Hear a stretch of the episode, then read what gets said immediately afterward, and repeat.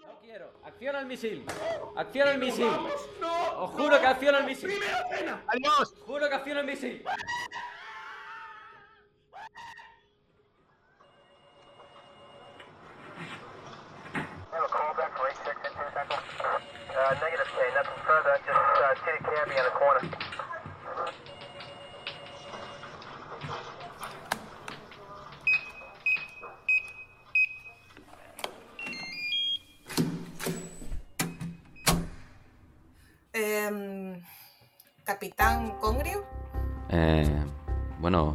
Buenos días ante todo, ¿no? Yo creo que un poquito de educación, ¿no? No estaría mal. Sí, sí, bueno, eh, en realidad son las 4 de la tarde, pero buenos días, buenos días. Eh, Capitán Congrio. Buenos días. Tal y como consta en el único documento que nos ha hecho llegar.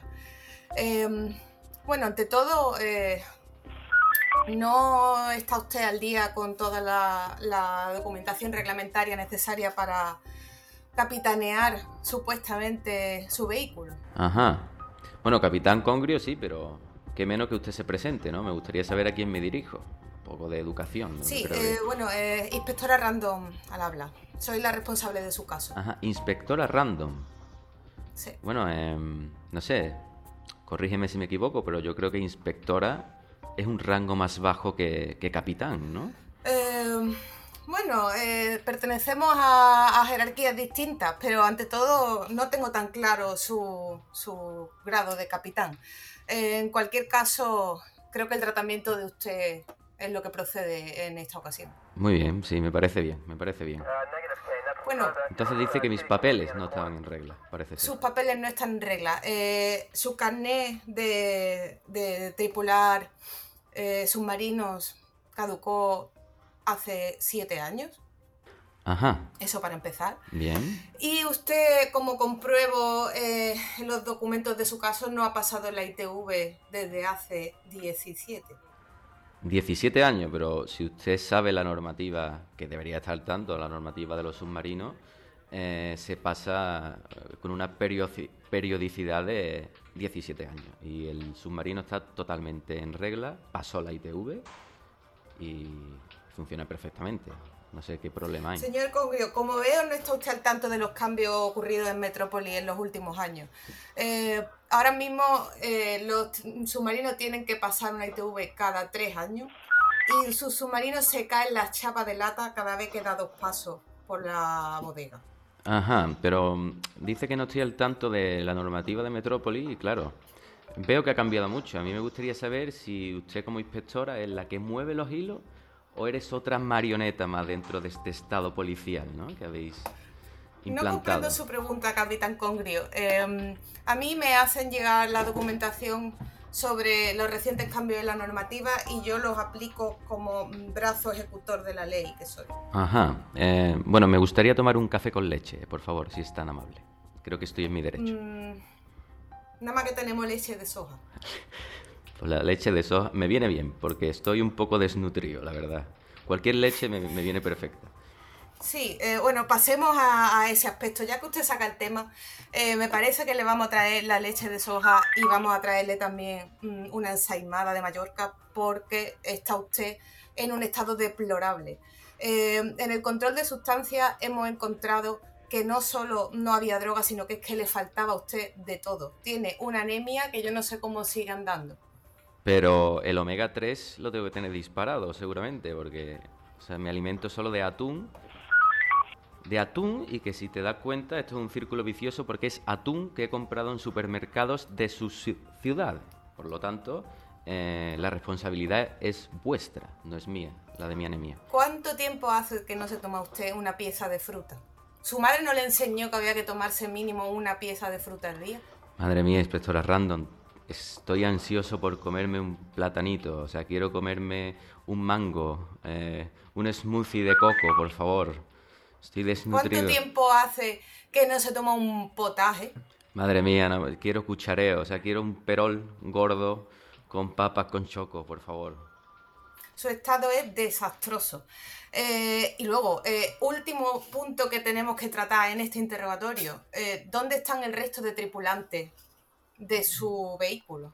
Tripulantes, eh, no me consta, yo soy el único capitán al mando. Yo Navego Cuando solo. procedimos a su detención, escuchamos un montón de gritos de una persona que decía que no podía morirse sin haber comido en condiciones. ¿Era usted, señor Congrio? Sí, claro, soy yo, como le estoy diciendo, no como en condiciones, e- era, era yo, o sea, navego solo. ¿No está usted ocultando ningún polizonte? Nada, en absoluto. Soy el único tripulante al mando. Mm, ¿Y por qué se hace usted llama capitán? Pues porque, pues porque soy capitán de, de un ¿Ha submarino. perdido la cabeza, señor Congrio? De eso nada. Eh, perdí la cabeza en vuestra ciudad gracias a, a la infame sociedad en la que habéis convertido y tuve que salir disparado. Y yo creo, inspectora Random, que tú compartes un poco mi pensamiento. Yo creo que sí. Estás ahí en tu puesto, pero realmente no quieres estar, inspectora Random. Quieres ayudarme, inspectora Random. Criatura, si es que está hecho una pena. Vamos a ver. eh, mira, yo, yo lo siento mucho. El submarino nos lo tenemos que quedar. Probablemente acabe en un desguace porque está que no, no hay manera de recuperarlo. No me digas eso, no me digas eso. Pero Por... yo tengo por ahí las llaves de un piso franco que está en el sector 27. Que ahí nadie va a echar en falta. Ajá. Está lleno de cucarachas, eso sí te lo tengo que decir. Pero eh, es un hogar, es un hogar. Ajá, Yo me voy a hacer la tonta. Yo voy a dejar unas llaves aquí. Y a mí a lo mejor cuando me vaya se me va a olvidar cerrar la puerta. Madre mía, inspectora Random, pero, pero sector 27, ¿pero esto qué son? ¿Los Juegos del Hambre o, o qué está ocurriendo? Bueno, eh, no hay mucho aire BNB por ahí, eso sí es verdad. Eso sí es verdad. Pero eh, es lo que tengo, es lo que tengo. Hay unas llaves que a mí a lo mejor se me están cayendo ahora mismo al suelo, al lado de la pata de la mesa. Ajá, ya. Y yo ahora me tengo que ir porque de repente me he acordado mm, de que no he cerrado el gas. Entonces yo me voy a ir y creo Ajá. que se me va a olvidar cerrar la puerta. ¿Tú cómo lo ves? Madre mía, inspectora Random, yo no estoy viendo que se, están, se te están cayendo unas llaves ahora mismo del bolsillo. Y lo que sí estoy muy preocupado es porque el gas hay que cerrarlo, porque di tú que pega un reventón tu Sí, casa. ¿verdad? O sea, que yo me iría ya ipso facto a cerrar Yo el creo gas. que. Yo creo que me voy. Me voy, me voy, me voy, me voy. Adiós, me fui, adiós.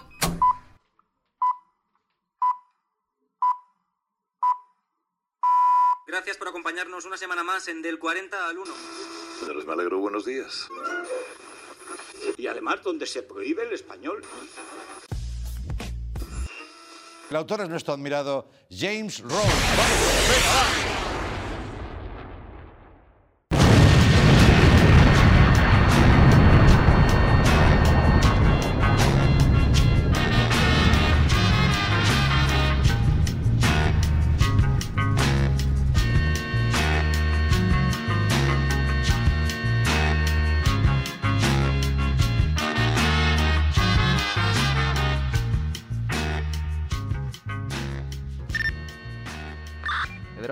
¿Estás por ahí? Hombre, pero ¿quién hay por ahí?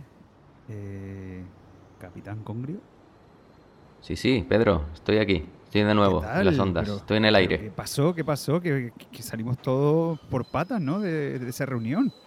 Eh, vaya follón, ¿no? Con la policía y con... Sí, tío. Yo he de decir que me, me tiré al agua. Vaya tangay, ¿eh, Pedro? eh, a ver, es que mm, yo con la policía tengo muchos antecedentes, capitán. Entonces salí Ya, por ya. patas, vamos, yo no quiero saber nada. Sí, sí, eh, es lo mejor que hicisteis, pero tú sabes que un capitán tiene que hundirse con su barco sí o sí, y yo me, me mantuve. Qué bien. Y nada, me, me hicieron preso, Pedro, me hicieron ¿Dónde preso. estás, capitán? Por suerte, la inspectora que me ha interrogado, pues se ve que, que es aliada, ¿eh? Tenemos un aliado ahí en un alto cargo de la policía en Metrópoli y me ha facilitado aquí un piso, un piso franco, no un suburbio, Pedro. Estoy en el sector 27, o sea, Metrópoli se ha expandido de una forma increíble. Congrio, ¿estás viviendo en Metrópoli, me estás diciendo? Estoy en Metrópoli, pero en un, en un suburbio, Pedro. Hay muchos suburbios. Esto se ha convertido. Esto es, esto es Orwell. Esto ¿Pero es orwelliano, allí? O sea, a partir de ahora nos contará historias de allí, ¿no? Porque yo salí también huyendo. Bueno, ya ves que soy un miedica, entonces desaparezco, hago bomba de humo y, y no hay nada más, no hay ninguna noticia de mí por ningún sitio ya. Totalmente, Pedro. Eres el mago pop. Cuando puedes, ¿eh? Entonces, eres el ninja. Pero bueno, aquí estoy. Aquí estoy en esta casa. Por suerte hay una radio. Qué Y bien. estoy en un mes, en un piso. Lo he medido. Esto tiene 3,5 metros cuadrados. Bueno, tú salías bueno. de la latilla, entonces tampoco creo que te cueste mucho trabajo. ¿Y el submarino, capitán? ¿Qué ha pasado con él? O sea, sabemos. Me lo han requisado, Pedro. Me lo han requisado. Está en el puerto. Lo tienen confiscado. Es imposible acceder a él.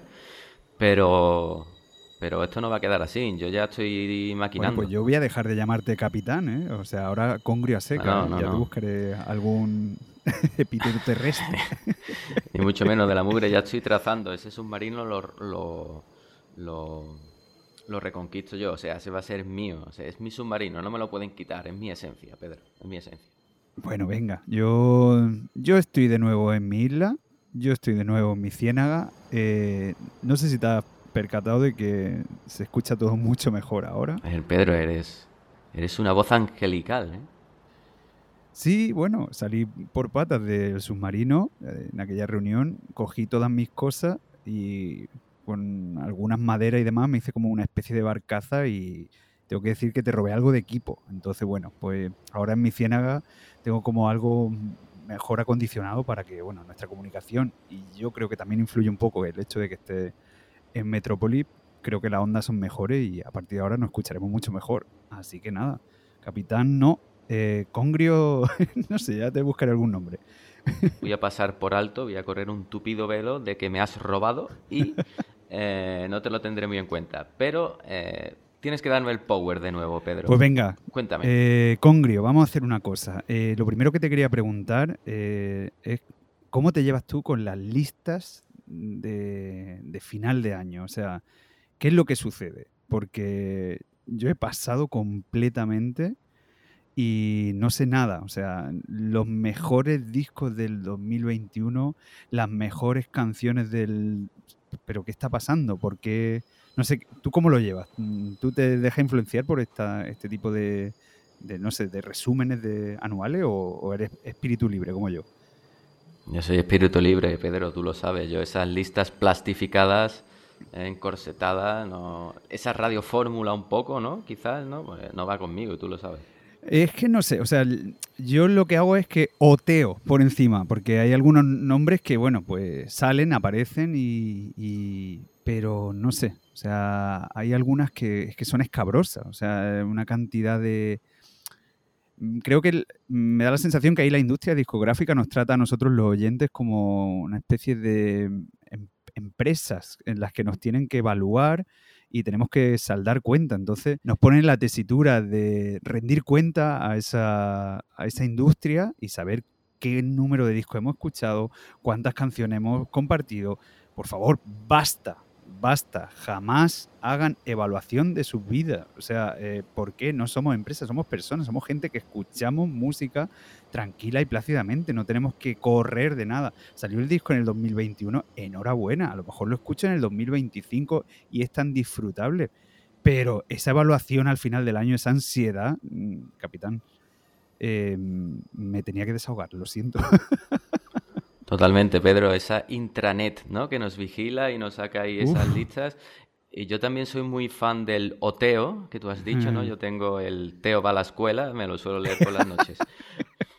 Muy bien, de la mugre, pues Bueno, Congrio, rehusando de estas listas, pues, dime, ¿qué, qué me traes? a ver, eh, he estado, me he refugiado en una única persona durante toda la Navidad. Como sabes, siempre me obsesiono, siempre me vuelvo un poco loco.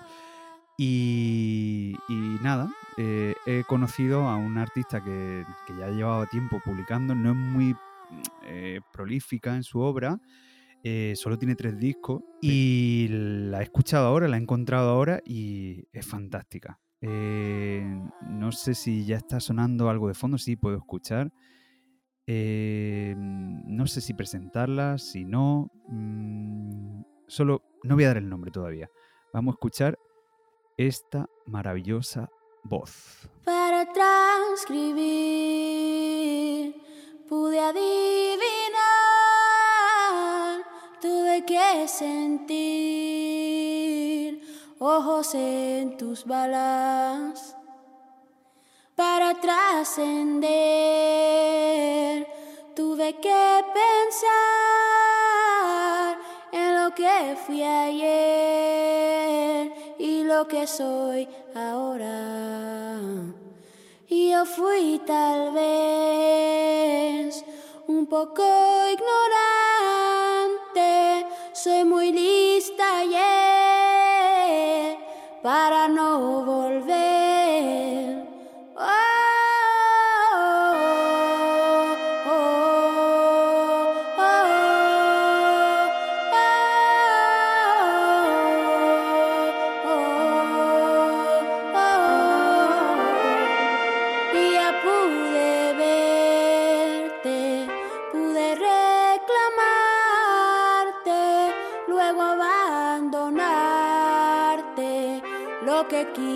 Quise ahora.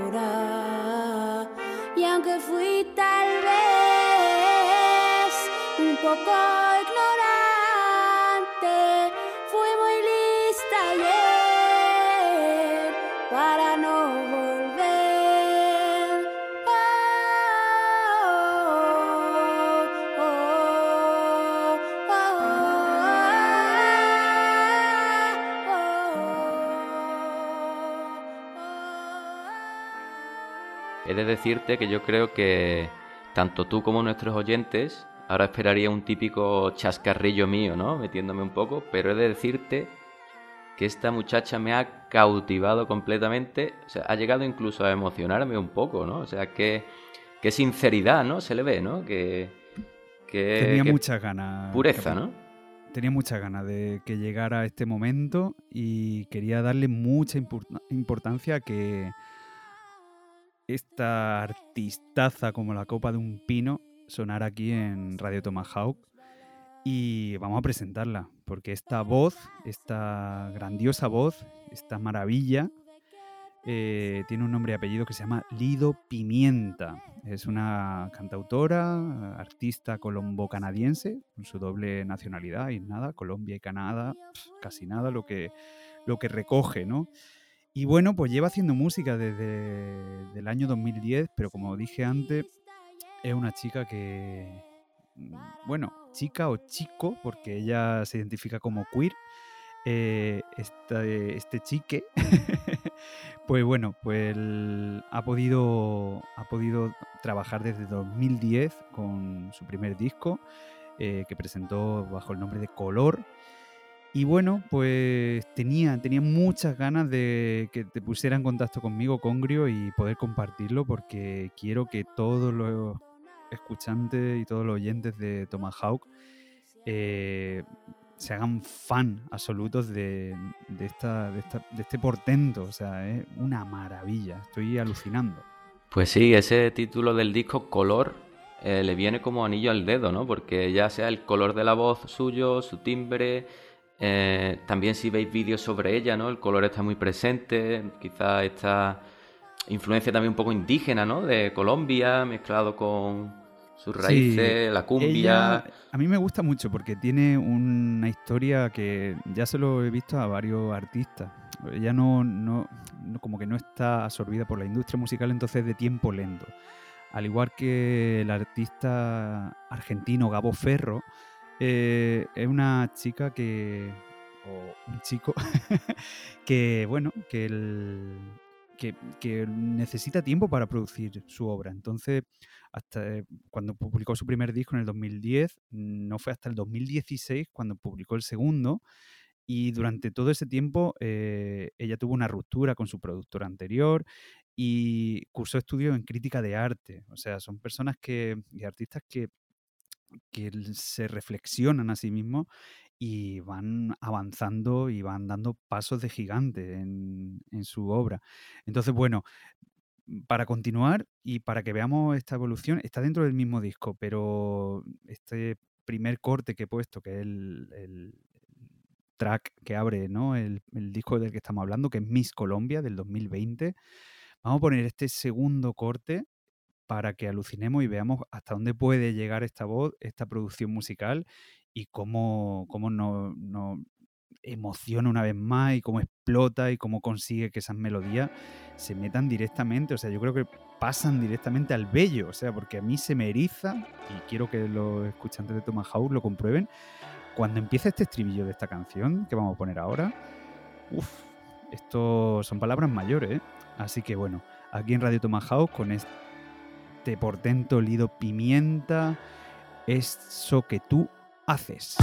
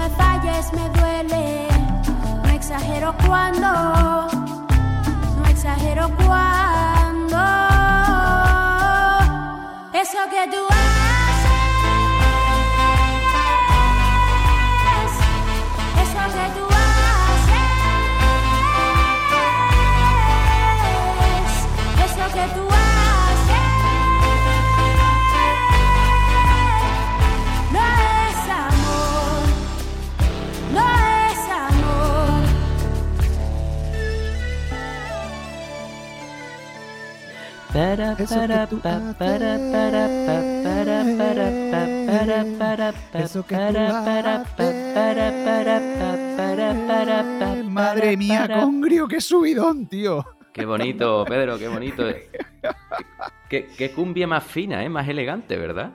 Eh, no lo sé si es cumbia o bullerengue, una mezcla. O sea, esta, este, esta artista es maravillosa, es fantástico, es, tiene todo. O sea, es como una mezcla de su folclore, pero está toda como una producción súper novedosa. O sea, en Canadá, el The Globe and Mail le- le di- la nombró la artista del año. O sea, es como que directamente, eh, bueno, pues viene arrasando. O sea, es como el futuro del rock and roll canadiense, también leí por ahí. O sea, no sé, es una mezcla de sintetizadores pop, música electrónica, pero tiene todo. eh, Y luego lo que tú comentabas antes, eh, cuando busquen todos los oyentes de Tomahawk, eh, busquen información sobre ella, mm, solo van a encontrar color.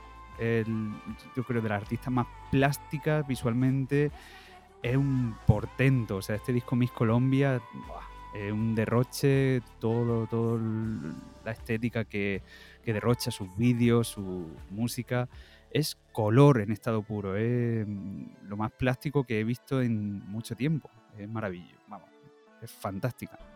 Totalmente, ¿no, Pedro? Y tiene, no sé si me, atrevo, si me voy a tirar, pero tiene ese, un poquito de ese realismo mágico colombiano, ¿no? O- ahí Sí, patente, bueno, ¿no? los vídeos tienen de todo, o sea, animo a, a- a seguir el canal de YouTube porque uf, eh, es un derroche de, sí, realismo, eh, no sé, es como tradición, pero llevada a un extremo experimental a veces, otras veces, no sé, tiene como un gancho que, que siempre que vienen estas cosas ¿no? de, de Latinoamérica nos gustan tanto, las disfrutamos tanto. Así que, bueno, pues vamos a poner de este disco que me ha vuelto loco durante toda la Navidad, de este Miss Colombia, para terminar, Coming Through. Ya no quería, no dormía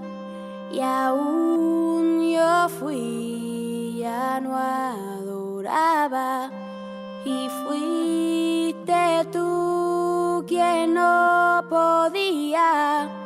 Cáete y levántate enseguida. Y no me pidas que te ame, no te rescataré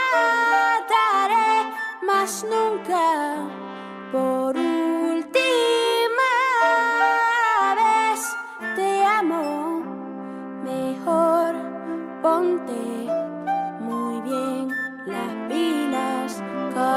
through, coming through, coming through, come in, coming through, coming through, coming through, come in.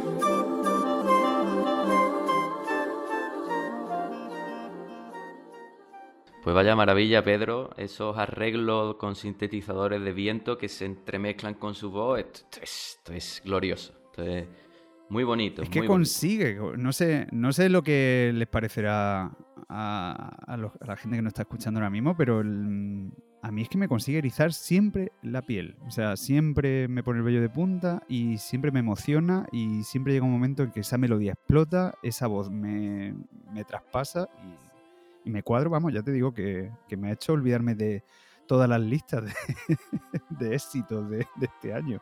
O sea, he estado con Lido Pimienta, vamos, hasta, hasta decir basta, qué maravilla. Pues sí, de la mugre, vamos a hacerle también un pequeño altar a, Lido Pimienta y... Sí, vamos a dejarla por aquí, ¿no? Sí, sí, vamos a dejarla por totalmente, aquí, vamos, vamos a hacerle un rinconcito a este pedazo de, de artista. Y bueno, de la mugre, pues, pues seguiremos en contacto, seguiremos en contacto.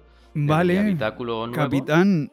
Bueno, capitán, no he dicho que no, que te tengo que buscar un nuevo, un nuevo título. Eh, no te desesperes en Metrópoli. Eh, no sé si puedes salir a la calle o va a estar ahí metido en ese piso franco o qué. ¿Cuáles son tus planes? Yo creo que voy a indagar un poco, voy a indagar un poco Venga. por este suburbio, Pues- por este suburbio, porque creo que aquí hay un bastión de resistencia, ¿eh? ¿Sí o qué? Hay gente que. Yo creo que sí. Sí, sin isla, ¿no? Pero, pero son resistentes, sí, ¿no? Sí, sí. Yo creo que sí. Yo creo que sí. Voy a montar un comando. Madre mía, esto, esto se pone interesante CC. porque Comando Congrio. Venga, a ver si, a ver si unimos fuerza y podemos.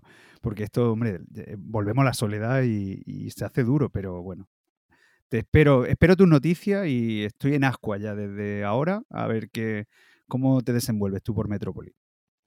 Totalmente de la mugre. Pues un besito muy cálido en la frente. Otro para ti, Congrio. Chao.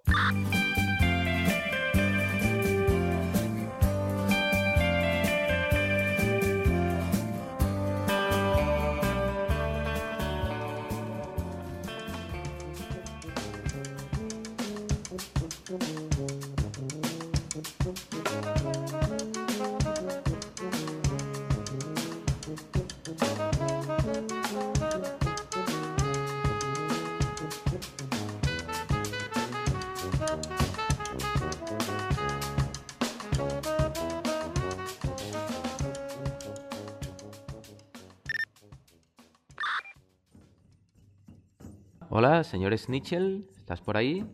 ¿Congrio? ¿Congrio? ¿Eres tú? Sí, sí, Snitchell. Soy yo, soy yo. ¿Estás a salvo? Eh, Te oigo, te oigo fatal. Estás como escondido. No sé, no, no- no, estoy todavía como muy en shock y, y- y entre el tono de tu voz y la comunicación que está fatal estoy muy asustado.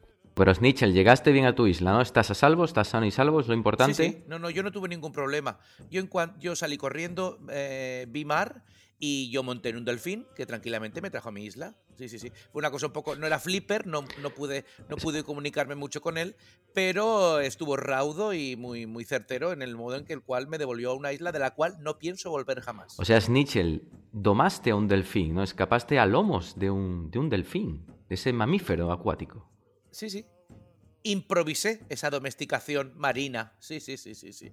Sí, sí, sí. En un caballito del mar mm, hubiera sido muy difícil para mí, la dimensión que me, que me, que me orna. el- Pues es curioso, Snitchell, porque en este caso fue Flipper el que salvó a, a Willy, ¿no? Y no fue el que liberó a Willy. Muy bien, Snitchell. Totalmente, totalmente, sí, señor.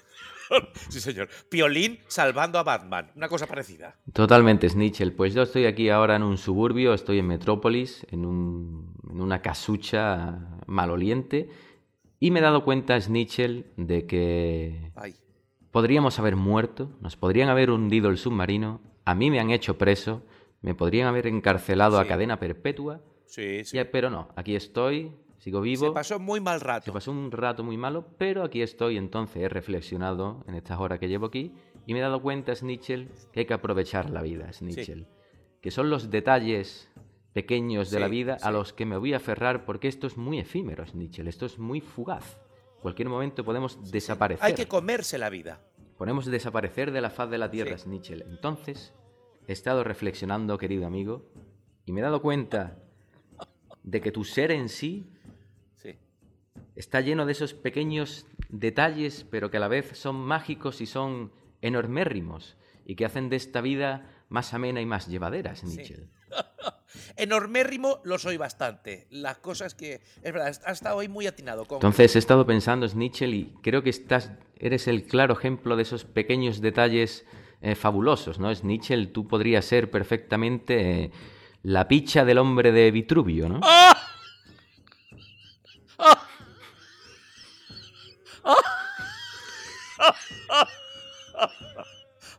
Sí, sí.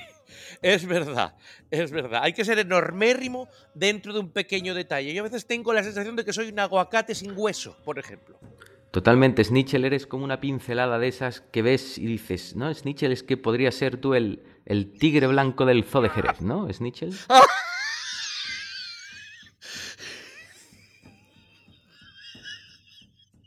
Sí. Totalmente, Snitchell. Es que he estado pensando y es que podría ser el peinado del, del abuelo de Kim Jong-un, ¿no?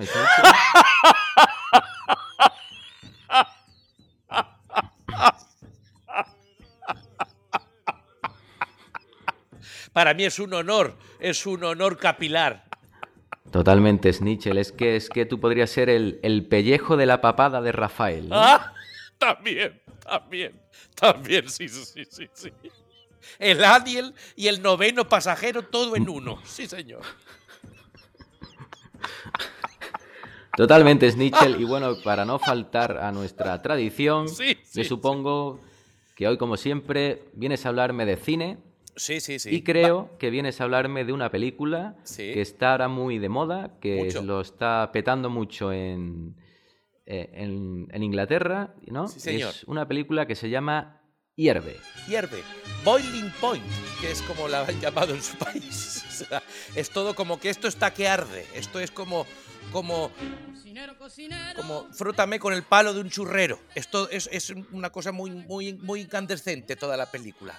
Porque digamos que. Hace eh, calorcito, ¿es, Nichel? como, como, esto es una película que es, digamos que, eh, sobre todo mm, desde el punto de vista escenográfico, de lo que allí se ve, se huele y se, eh, mm, y se puede, se, se podría comer si realmente uno ah, aquello pudiéramos traspasar la pantalla y comernos todo lo que sale ahí, es la antípoda a lo que era eh, estar en su submarino, congrio. Yo no he pasado más hambre en mi vida. Y sin embargo, a mí Hierve es una película que me da mucho apetito, porque se ven muchos manjares. De hecho, eh, es, es la clave de la película. No, no hay que ser ningún, ningún espectador avispado para saber que la película, eh, su núcleo es que se desarrolla por entero en, en, bueno, en un restaurante, en un restaurante londinense, un restaurante de lujo, en el cual hay un afamado chef que va a tener bastantes problemas. Totalmente, Snitchell. Esta película es como si tuviéramos a Verasategui muy agobiado haciendo una tortilla, ¿no? Exacto. Así es, así es. Eso es. Una tortilla sin huevos. ¿Cómo hace Verasategui esa tortilla?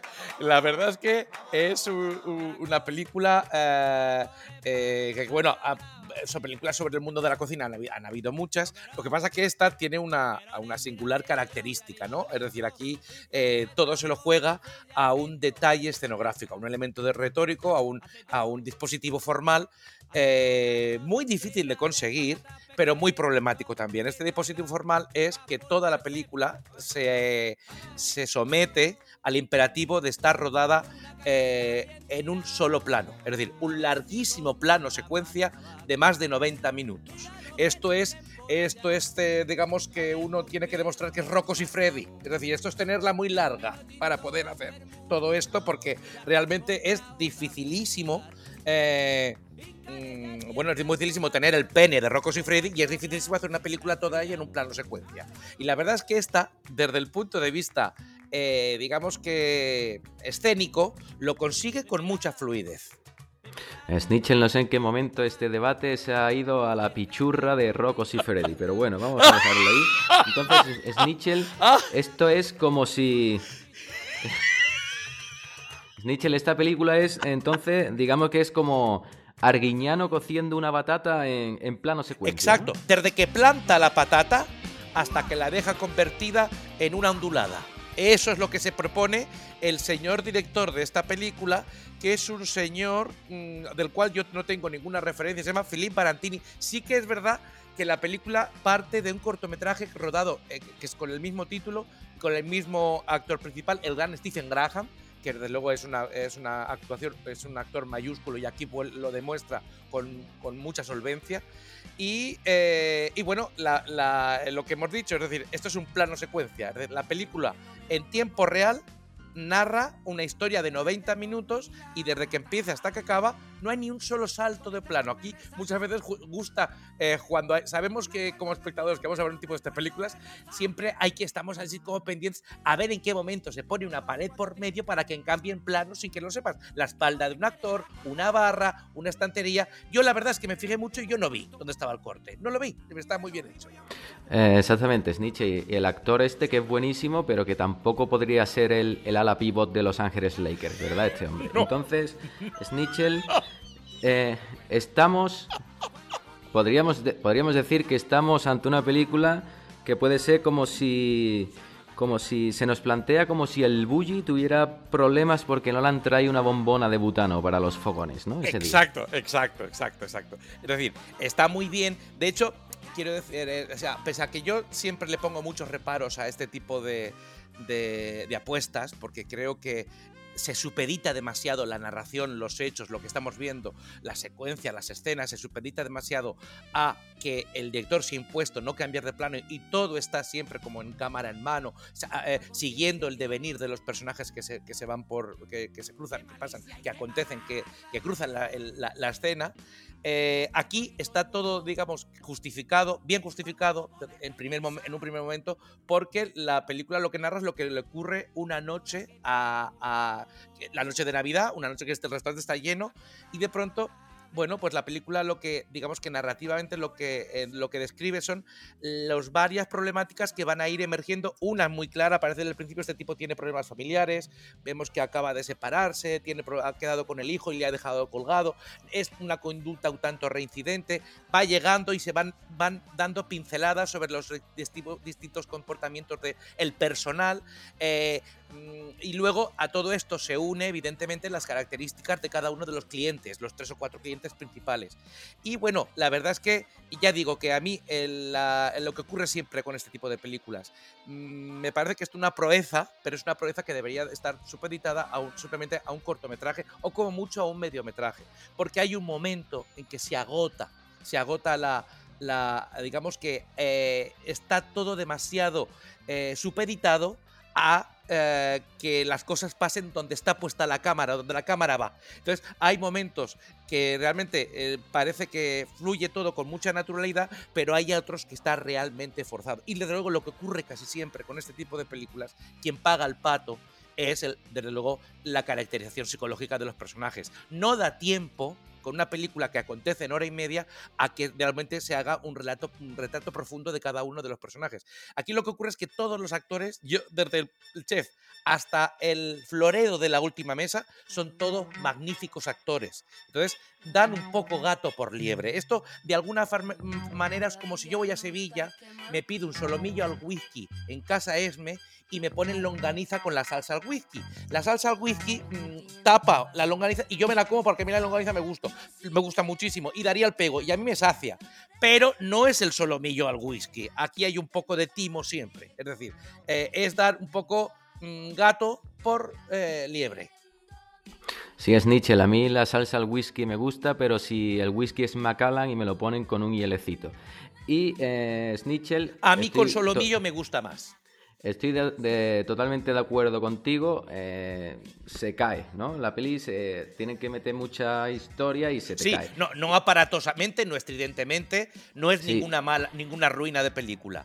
Pero acaba víctima de su propia eh, atrevimiento. Es decir, esto es muy difícil hacerlo, muy, muy difícil. muy Sí, difícil. es Nietzsche, pero a mí me pasa una cosa. Y yo estaba viendo que eh, en una película que estaba siendo muy popular, digo, venga, pero yo ya, del primer momento que sabía que era un plano secuencia, ya por ese simple hecho ya me daba pereza de verla. Como- me pasó con lo mismo con 1917.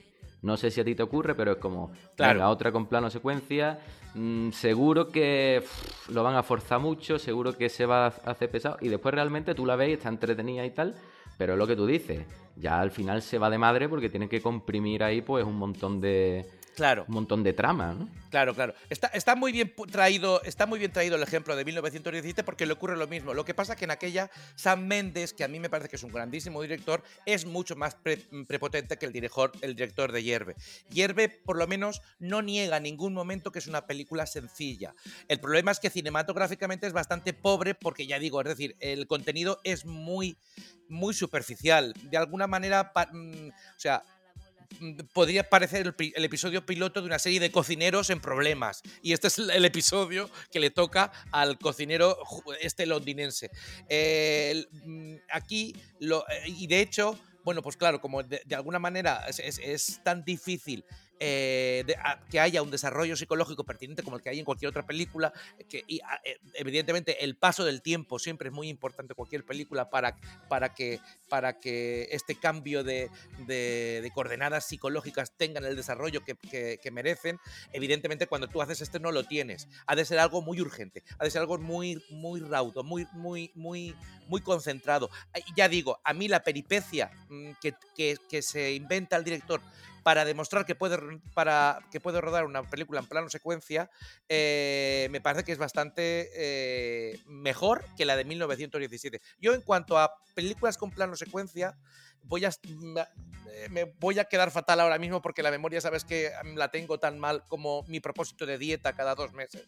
Eh, pero ah, yo sí que recomendaría una película alemana que se llama Victoria, que es del año mil- eh, 2015, que esta es mm, mucho más redonda que, que Boiling Point, que hierve, y sobre todo hay una película noruega de hace cuatro años que analiza aquellos infaustos hechos que tuvieron lugar en aquella isla, al ladito de Oslo, en la cual estaban los miembros de del partido, de las juventudes del Partido Socialista Noruego y un psicópata asesinó a varios de ellos.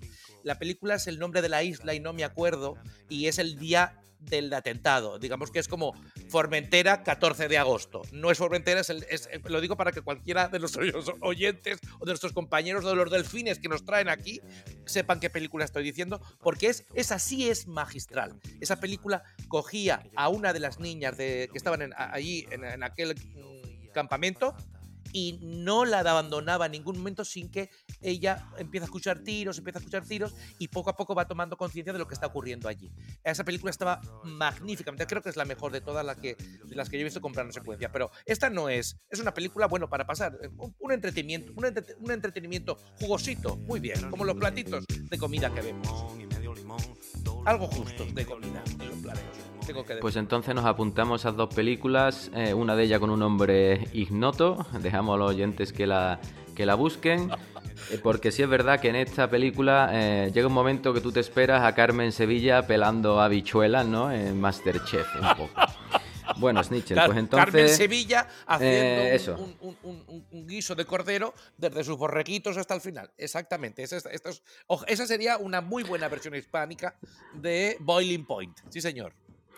Pues muy bien, Snitchel, pues nos quedamos entonces con esta peli, que podríamos hacer un resumen, que es como si al, al punky de Diverso, ¿no? Tuvieran mucho agobio porque no hay lombarda fresca ese día, ¿no? Y ya sería pues todo el... el- sería- todo, Tal cual. todo el tal taco cual, este, todo... ¿no? Tal todo- cual. David Muñoz sin Lombarda. Gran película. To- totalmente, Snitchel. Pues muy bien, pues un placer oírte como siempre. ¡Ay, Seguiremos qué en me a gusto! contacto. La verdad es que Yo- estoy muy a gusto ya- en mi isla, no quiero estar en su submarino, pero usted no deje de llamarme nunca. Yo, sin, sin su voz, no soy el que, el, que, el que solía ser antes de estar en esta isla. Muy bien, Snitchel, pues ya sabes que te, apreci- que te aprecio mucho, que la gente te aprecia mucho y seguiremos escuchando esa voz eh, rugosa, aterciopelada, esa voz Muy de, bien. de- de hombre, de macho. De hombre vuelta y vuelta. Poco hecho. Hombre poco hecho. Eso es, muy bien. Muy bien, Snitchel, pues un besito y cambio y corto. Muy bien. Hasta la próxima, Congrio.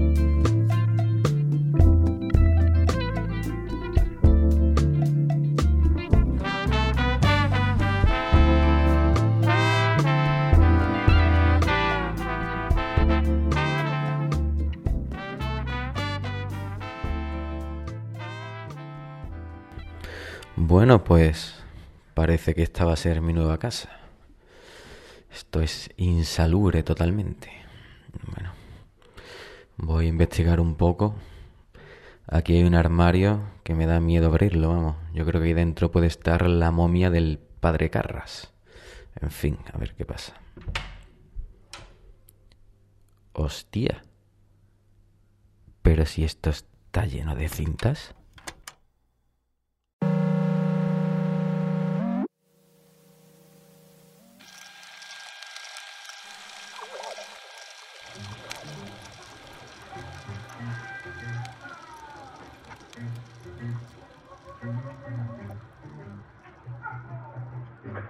De terapia, día 7. La única certeza era el desplazamiento. El único centro era la prótesis. La única naturaleza, la incertidumbre. Con estas consignas, la artista y filósofa Giuseppe Campuzano impugnó la historia, la memoria y la realidad como artefactos políticos que bien podían chuparle la pija. Hace hoy casi una década que la drag queen fallecida en 2013 fundó el Museo Travesti Peruano, un proyecto portátil entre la performance marica y la investigación disidente, un trabajo con el que travestir la narración impuesta y sondear sus bordes como posibilidades de una comunidad aún innombrada, conjurada por masculinidades deshechas, andróginos nativos e indígenas emplumados, brujas bulímicas y trasandinos sidosos. Algo parecido a lo que Guattari denominara en Brasil como la búsqueda del pueblo que falta. Y no era baladí que la estrategia se materializara en la creación de un museo, pues su empeño era revelar que éste no es nunca una entidad de representación aséptica, sino un espacio excepcional para la producción de subjetividad deseable. El Museo Travesti, por el contrario, y en palabras de Miguel López, no buscaba representar e integrar a las minorías en los relatos dominantes de progreso y felicidad. Se trataba de un dispositivo deliberadamente artificial que evidenciaba el carácter teatral de la historia y fracturaba el lugar privilegiado de la subjetividad heterosexual que ha convertido toda diferencia en objeto de estudio. Fin de la cita. El método de Campuzano era la cartografía, pero no para reescribir la historia incorporando los mapas de una minoría dada, sino para cuestionar las técnicas de representación del pasado como rituales de exclusión patriarcal. Y es que el proyecto político que subyace en toda la obra artístico-activista de Campuzano está en sintonía con las propuestas de María Galindo. No consiste en la incorporación inclusiva de los relatos subversivos, sino en la subversión misma de las tecnologías de representación no consiste en conquistar el imaginario colectivo feminizándolo, sino en despatriarcalizar las estructuras que lo configuran. No va de un anhelo de visibilidad por la conquista de derechos, sino de la transformación estructural de las formas de narrar y, consecuentemente, de las de determinar quién es visible y quién no. Más que como sujeto que pertenece a la sociedad, Campuzano reivindicó su cuerpo travestido como lugar que trastoca la idea misma de lo social. Su juego, más que el salto de un género a otro, concibe a ambos como transvestismos naturalizados por el binarismo patriarcal. De esta manera, nuestra Virgen puso el cuerpo, ese punto cero del mundo en palabras de Foucault, al servicio de los futuros posibles. Su exorcismo nos trajo otro hacer y otro sentir. Su travestismo desflecaba al hombre que nos anuda. Su hechizo decoloraba nuestros tejidos más hirientes. Su amiga Maluma Chuca describe así su entierro.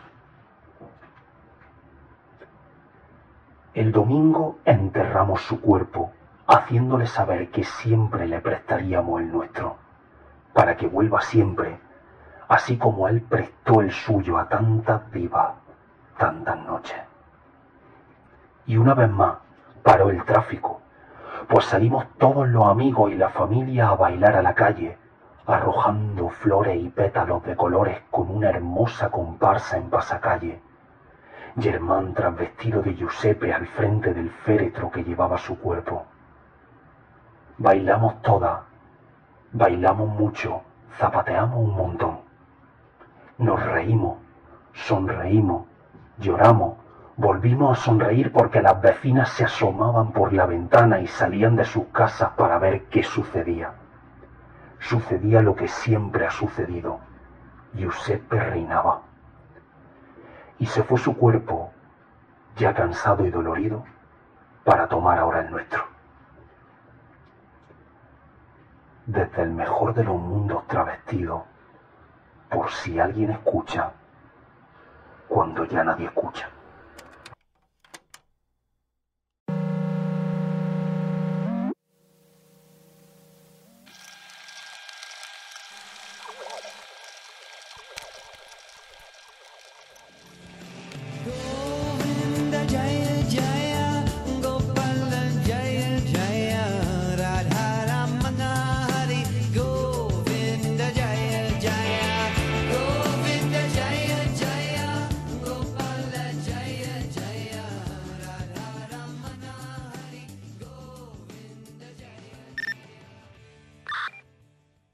Hola, señor Esdru, ¿estás por ahí?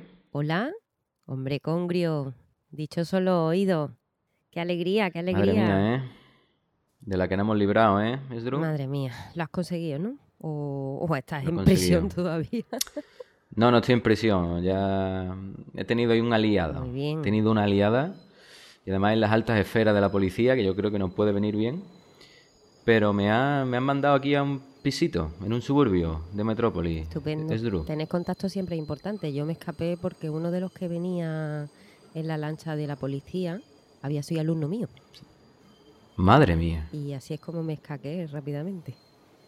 Pero claro, a ese no lo suspendías tanto Eh, como no, a mí. ¿no? bueno, si no digamos tuviera- que lo aprobé por la cara.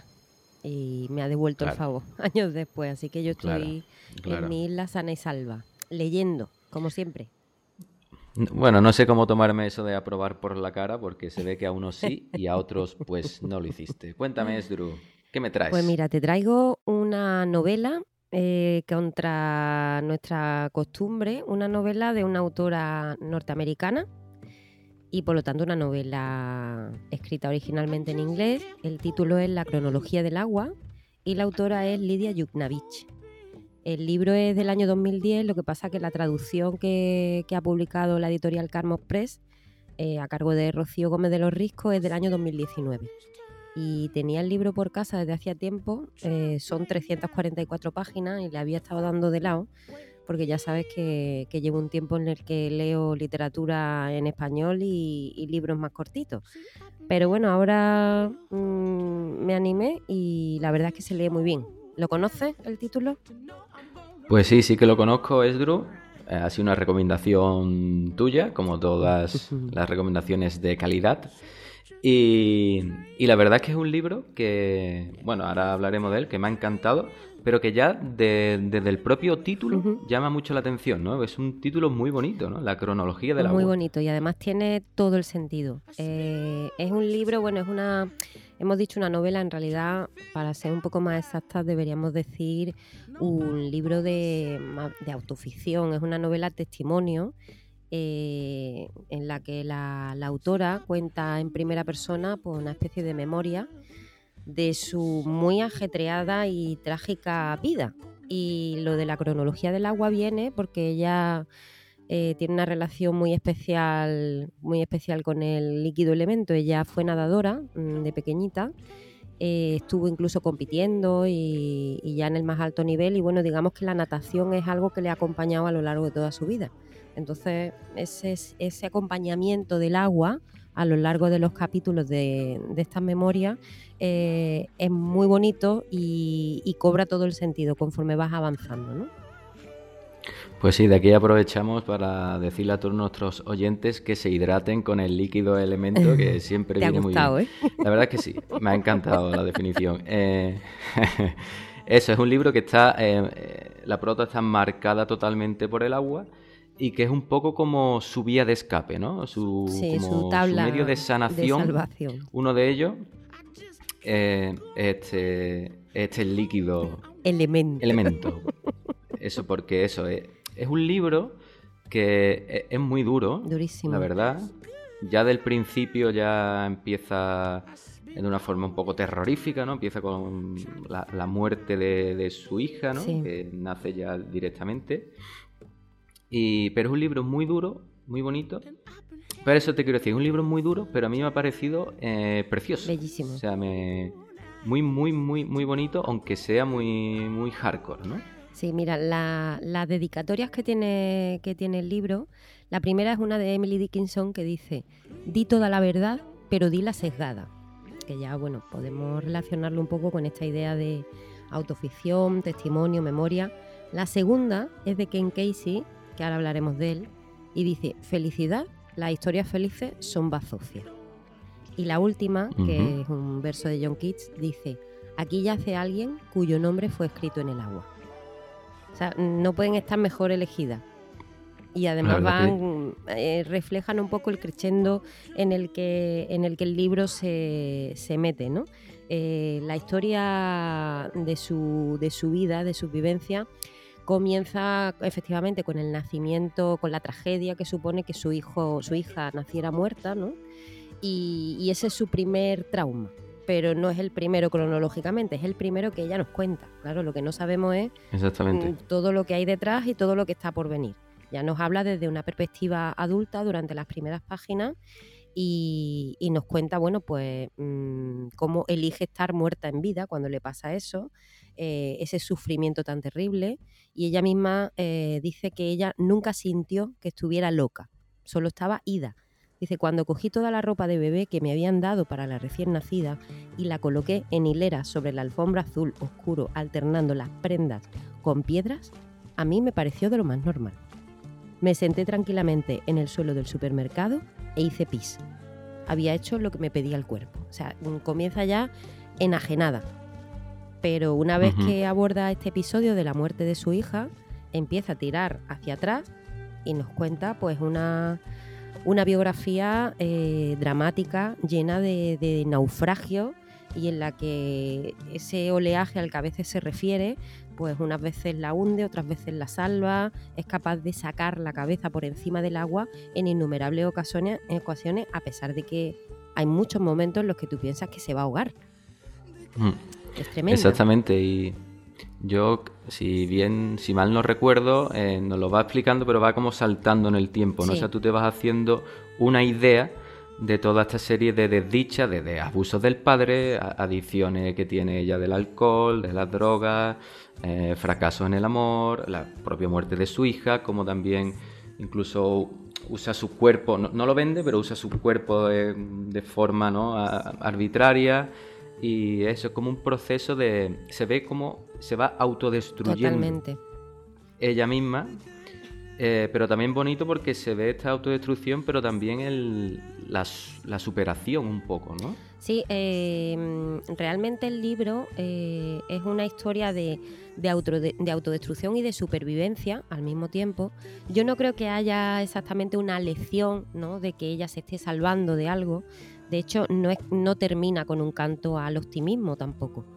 Eh, me parece que es un libro muy honesto en el que ella se, se analiza mucho, eh, expone todas sus heridas, todas sus miserias, eh, todas las violencias que le han infligido otros, un padre que abusaba de ella, de la hermana, que maltrataba a su mujer, el alcoholismo de la madre, los intentos de suicidio de la madre, que están narrados de una manera eh, crudísima, ¿no? La primera vez que ella eh, ve a su madre intentar suicidarse, tiene 16 años y es ella, Lidia Yuknavich, la que le facilita el alcohol y las pastillas, porque la madre se lo pide. Le pide que se la Sí. lleve al salón y que luego cierre la puerta, ¿no? Entonces, mm, este caldo de cultivo, esta violencia dentro de la casa, eh, su vía de escape, digamos, para ella es la natación. En el club de natación es donde ella se siente segura, pero hay un momento en el que su familia, por el trabajo del padre, que es arquitecto, decide mudarse. Y entonces al cambiar de sitio hay un momento en el que la natación tampoco le sirve. No conecta con el nuevo equipo, con el entrenador. eh, Entrenador nuevo. Claro, no se lleva bien, es otra figura masculina de poder que, que para ella también se vuelve negativa. Eh, entonces, bueno, ahí ya hay una, una caída en picado hasta el punto en el que finalmente se marcha de casa y se supone que va a ir a la universidad, pero lo que va, eh, bueno, parece que va a matarse directamente, ¿no? Va a la universidad, pero entra en una espiral de consumo de alcohol, eh, de todo tipo de, de droga, de sexo mm, desenfrenado y, y en muchas ocasiones muy dañino, con hombres, con mujeres, prueba el sadomaso, eh, se, ha- se casa tres veces a lo largo de esta historia de su vida, tiene tres matrimonios, eh, viene lo de, lo de los malos tratos también por otras parejas que ella tiene. Y, y tiene ahí como una querencia a veces, eh, como ocurre con las personas que han sufrido tanto abuso, una querencia involuntaria por, por personas que, que la, que la violentan. Claro, fruto de, esa falta de autoestima y de algo en lo que ella hace mucho hincapié, que es que era incapaz de pensar que le podía ir bien, que ella no era merecedora de amor ni de cariño. Entonces se, se expone voluntariamente a, a que la dañen constantemente. Exactamente, y, a raíz de esto y en, el- en la etapa esta de su vida que va como la universidad, eh, hay un fragmentito que me he marcado que lo explica muy bien cuando se reúne en el sótano ¿no? de una serie de colegas y aquello es como un desenfreno total y lo explica diciendo, dice, solo puedo decir esto de una forma, sin rodeo. Esos dramas, esas historias terroríficas, sangrientas, inmorales, hacían que me sintiera mejor. Eh, como la tele, me sentía menos hija malparada, menos estudiante fracasada, menos puta, menos deportista malograda. Y lo que había en el sótano ayudaba a que mis sentimientos salieran totalmente de mi cuerpo, así que no me hacía falta saber ni quién era, ni por qué, ni nada. Que es un poco lo que tú Sí, sí. has vuelto a de- eh, lo que me acabas de, de contar, ¿no? Aquí lo explica Y perfectamente. de hecho luego, mira, acabo de encontrar otra parte en la que dice, las mujeres mal paradas creemos que no nos merecemos que nos traten bien. De hecho, cuando lo hacen nos desquiciamos un poco, porque si admito lo muchísimo que necesito que me traten bien, también tendré que admitir que escondí esa parte de mí que se lo merece en un pozo de tristeza. Así que me puse manos a la obra, a la obra y me lo cargué todo. O sea, cuando le empieza a ir bien, cuando conoce gente interesante, eh, cuando parece que está alcanzando como una cierta estabilidad emocional, ella misma es la que crea las condiciones para que todo se vaya al garete de nuevo. Y, y Ujú. el, el libro en ese sentido es muy valiente porque hace un análisis de una conducta que me parece que es muy humana y, difícil de entender cuando a ti no te ocurre, ¿no? Lo explica perfectamente, ese deseo de, de hacerse daño, pero porque, porque considera que, que no se merece nada, ¿no? Que, que lo que merece es sufrir. Y, bueno, hay aquí un, grado de, de honestidad, de, de autoconocimiento eh, muy interesante. En ese sentido, el libro da una lección sin tener voluntad de ser aleccionadora ella, ¿no? Eh, porque bueno, también se critica mucho, o sea, no, no todo lo fía sé de dónde viene esto, no es mi culpa. O sea, ella se culpa y a veces con razón, ¿no? Comete auténticas barbaridades, perjudica a mucha gente, aleja a muchas personas de, de su vida, las trata mal y, y en ningún momento se excusa tampoco, ¿no? Asume muy bien esa- esas consecuencias. Y luego, bueno, aparte de, mm, del contenido, digamos, eh, me voy a fijar un poquito en la manera en la que está, en la que está contado. Porque cuando yo terminé de leer el libro, mm, tuve una sensación rara porque yo no sabía si me había gustado. Y tuve que madurarlo un poco, porque su escritura, como has dicho tú al principio, eh, aparte de, de cambiar eh, de un tiempo a otro y de ir navegando entre las distintas aguas de su vida, es muy, muy fragmentaria y tiene un lenguaje a veces muy duro, muy bruto, en una escritura eh, afilada, sin pulir, eh, grosera. Entonces a veces eso me molestaba. Y creo que una vez que lo, que lo, lo reposé, eh, creo que ese es el gran hallazgo formal de, de la voz que ella construye aquí. Es un libro incomodísimo, incomodísimo también en la forma. Sea, consigue escribir de una manera, pues supongo que influida por sus grandes maestros, Ken Casey, el autor de Alguien voló sobre el nido del cuco, y Cathy Acker, que como una de las feministas y novelistas punk más, más renombradas, con la que además tuvo una relación, eh, esa manera de contar, pues punky, ¿no? Eh, con muchísima, muchísimos tacos, eh, sin cuidar eh, en muchos momentos eh, la narración, tienes que volver para atrás, ver de quién estaba hablando. mm, hay monólogos en los que no hay puntuación, hay partes que parecen casi de, de torrente, de escritura automática, ¿no? Eh, está muy imbuida de ese estilo y lo hace muy bien. Entonces es una voz muy lograda para el contenido que, que te está, que te está Claro. haciendo llegar, claro, porque no es alguien que tenga paz, que tenga calma, que pueda contar algo sosegado. Si lo que está contando es una turbulencia absoluta, Claro. pues ella es muy capaz de trasladarlo al estilo. Y eso hizo que me incomodara, que me hiciera incluso dudar de si, que- de si me había gustado y que ahora sea una novela que, que una novela, un libro que, que quiera recomendar, porque realmente creo que merece mucho la pena la experiencia. Sí, claro, porque aparte ella, como una de estas dos, yo veo como dos sanaciones que tiene, el agua, aunque le salga rana muchas veces, por lo que tú has dicho, del entrenador, del cambio de ciudad, pero otro también la propia escritura, ¿no? Y en el propio libro te va contando cómo empieza a gestar eh, la propia escritura de, de este libro. Sí. Entonces, pues... Sí, esa génesis tiene, pues, de, mucho sen- de los talleres de escritura, bueno, como anécdotas, tiene también un montón de cosas súper curiosas, ¿eh? Del mundo universitario eh, norteamericano, de estos cursos de escritura, cómo se relacionan eh, esas figuras literarias con sus alumnos. Y hay una parte central del libro dedicada al autor de, de Alguien voló sobre el nido del cuco, que fue su maestro, que es muy curiosa, ¿no? Porque ahí aparecen muchos nombres de gente que luego se ha dedicado a la literatura y, ella cuenta sin ningún pudor cómo eran esas clases, la experimentación con las drogas, eh, cómo se leían entre ellos, los celos, las envidias, la gente que luego, que luego triunfó. Eh, no sé, me parece que, es súper interesante y, y su vínculo con Cathy Acker también, pues bueno, para, para quienes la conocemos eh, tiene su parte como de cotilleo, ¿no? De salseo, de, Ujú. porque yo a esta autora no, no la conocía, pero, pero bueno, me estuvo muy vinculada y, y la verdad es que resultan muy reveladores esos testimonios que cuenta de esos años que pasaron juntas. Pues sí, la verdad es que mola mucho. Y mm, también no sé si sabe, esta autora tiene, tiene una de estas charlas TED. Sí. En la que, que se llama The Beauty of Being a Misfit, Sí. que ella misma se, se autoproclama así, Misfit. misfit. inadaptada, ¿no? O sea, la belleza de ser una inadaptada, que yo creo que va muy acorde a este libro, ¿no? Porque es una, una inadaptada total, pero hay un trasfondo de belleza muy, muy sincero y muy, y muy bonito, que marca, que marca muchísimo. Sí, de hecho ella, mm, yo creo que al final la, la impresión que, que quiere dejar hacer, que quiere hacernos llegar es- tiene que ver con que no, no existe una salvación realmente, pero que digamos las cosas buenas de su vida eh, le han venido desmontando las que se supone que te tenían que hacer bien, ¿no? Se supone que la familia te tiene que proteger, te quiere, eh, es tu círculo, ¿no? Tu, tu entorno seguro y sin embargo ella pues termina reflexionando acerca de que los amigos son la familia, que la familia no es amor en muchas ocasiones, que puede haber nuevos modelos,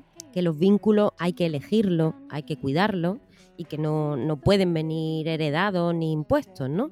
Entonces, mm, las páginas finales eh, dan a entender que, si bien ella misma dice, no, no es que tenga yo una vida estable, burguesa, estándar y eh, absolutamente homologable a la de cualquiera, eh, pero sí que he encontrado un poco de calma, por lo menos estoy intentando vivir, tengo hijos, tengo amigos, mm, quiero a gente y he sido capaz de, de dejar que me quieran. Y hay un parrafito ahí al final que dice, vida y muerte conviven en la misma frase, en el mismo cuerpo. Es posible portar amor y dolor. Dentro del agua, este cuerpo al que he llegado se desliza por la humedad con una historia. ¿Y si hay esperanza? Creo que resume bastante cómo, cómo termina este, este testimonio tan, tan crudo y tan cargado de verdades terribles y de situaciones pues muy, muy rocambolescas, la verdad. Pues sí, es Ruji, pues aunque en este capítulo nos hayamos salido un poco del tiesto de estas novelitas más cortas y nos hayas pegado aquí un, un bazocazo directo en la frente. se lee muy Muy bien. recomendable. Se lee muy bien, se lee muy bien. Y se la recomendamos a todo el mundo. Sí, Y yo te diré que como tú bien has dicho, los amigos se escogen.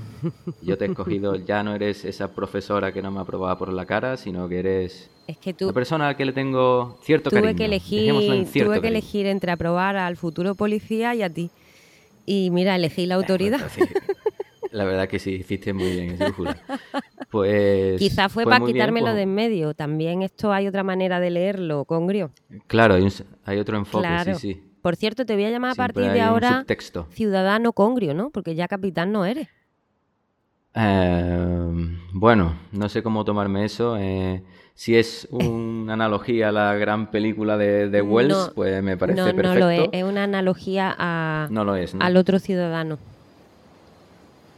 Ah, al otro. Entonces, entonces tenemos, no estamos muy en, en acuerdo. El ciudano Congrio. Pero bueno, el ciudadano congrio. No suena mal, no, No suena, suena mal. mal.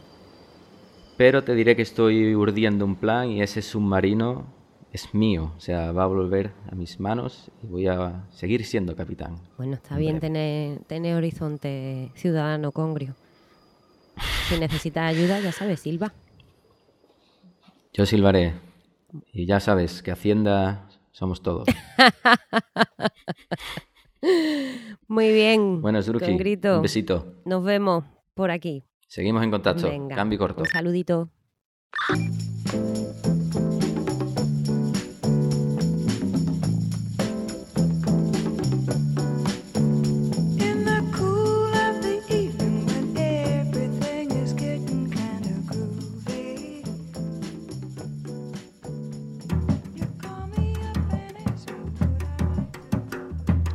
Paseando por Metrópolis y de camino a mi nueva casa en este suburbio del sector 27, crucé por mi antiguo barrio.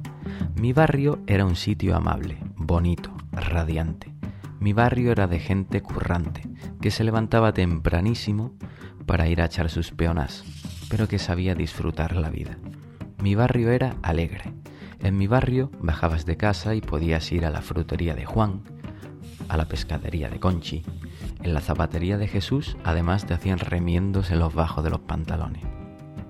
En mi barrio escuchabas el gentío en la calle principal arbolada, brindando y riendo en los bares, al calorcito de media mañana, bares de comida casera, ollas enteras de papas con chocos, barras de aluminio con la cuenta pintadas con tiza.